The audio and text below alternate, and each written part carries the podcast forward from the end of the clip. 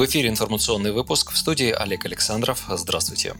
Путин заявил, что факторы нестабильности в экономике требуют принятия эффективных решений. Об этом президент страны заявил в четверг, открывая совещание по экономическим вопросам. Как считает глава государства, в этих условиях важно максимально оперативно, своевременно принимать решения, которые будут востребованы бизнесом и гражданами, дадут реальный позитивный эффект для предприятий, организаций, регионов и для всей страны в целом. Путин напомнил, что глубина экономического спада в 2020 году в стране на фоне пандемии оказалась меньше, чем во многих развитых и развивающихся развивающихся экономиках. В конце года ряд макропоказателей вернулся даже к значениям, которые были до эпидемии, отметил он. Президент пояснил, что речь идет в том числе об объеме перевозки грузов по железной дороге, потреблении электроэнергии, некоторых других показателях. С учетом этого российский лидер предложил обсудить прогноз на текущий год, в комплексе посмотреть на положение дел, ближайшие и среднесрочные шаги и пообещал, что еще не раз проведет аналогичные совещания, как делал это с министерствами и губернаторами в 2020 году.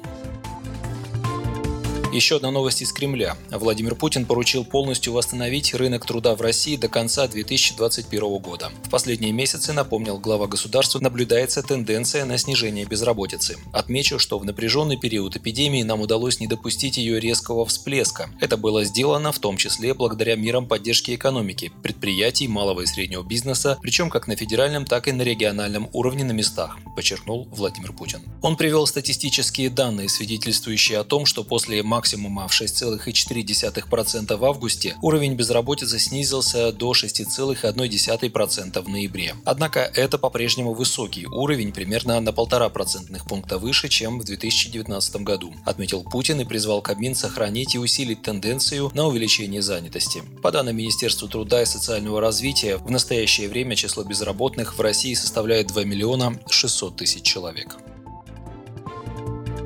Расширить закон об отмене банковского роуминга и оградить граждан от грабительской практики взимания необоснованных комиссий и сборов призвал накануне председатель СР Сергей Миронов. Так он прокомментировал данные о финансовой отчетности банков по итогам прошлого года. Когда принимали подготовленный правительством закон об отмене банковского роуминга, наша фракция «Справедливая Россия» прямо указывала на недостаточность этих мер. В итоге произошло то, что и должно было произойти. Банки отыграли свои потери за счет целого ряда новых комиссий и навязанных клиентам клиентам услуг и теперь рапортуют о рекордных доходах в минувшем году, сказал Миронов. Он напомнил, что еще в 2019 году «Справедливая Россия» внесла законопроект, который предлагает отменить не только внутрибанковские, но и межбанковские комиссии за переводы по дебетовым картам физических лиц, а также комиссии за снятие наличных в чужих банкоматах. Таким образом, предложение СР намного шире инициативы правительства, которая была в итоге принята Госдумой и которая в меньшей степени посягает на сверхприбыли кредитных организаций. Как отметил парламент парламентарий, профильный комитет Госдумы не имеет возражений против законопроекта СР. Его реализация позволит оставить в экономике те самые десятки, а то и сотни миллиардов рублей. Это станет существенной антикризисной мерой по поддержке граждан, особенно малообеспеченных, указал Сергей Миронов.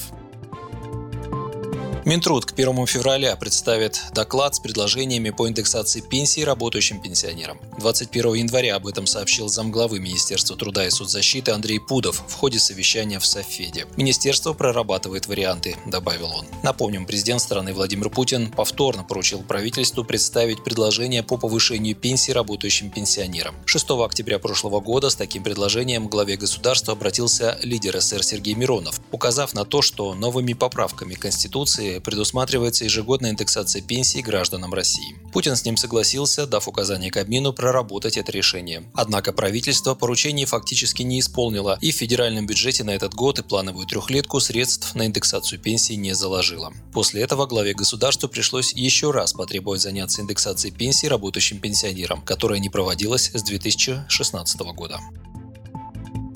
Антиковидных паспортов в России не будет. То, что в России по недопониманию называют ковид-паспортами, является не более чем традиционной процедурой регистрации россиян, привитых от коронавируса или обладающих антителами. Спикер Совета Федерации Валентина Матвиенко после открытия весенней сессии в Палате регионов развенчала миф о том, что в нашей стране появится новый паспорт, и предостерегла от того, чтобы россиян ограничивали в правах без его отсутствия. Правда, сделала она это уже после того, как общественность, СМИ и ряд депутатов Госдумы возмутились планами выдавать всем привитым или переболевшим ковидом некие аналоги паспортов, дающие право свободного перемещения в период пандемии. В частности, лидер «Справедливой России» Сергей Миронов считает, что паспорт у гражданина должен быть один, и гражданские права у всех должны быть одинаковые. Задумка с ковидными паспортами будет означать, что на смену борьбе с пандемией пришла борьба за статистику вакцинированных, полагает политик.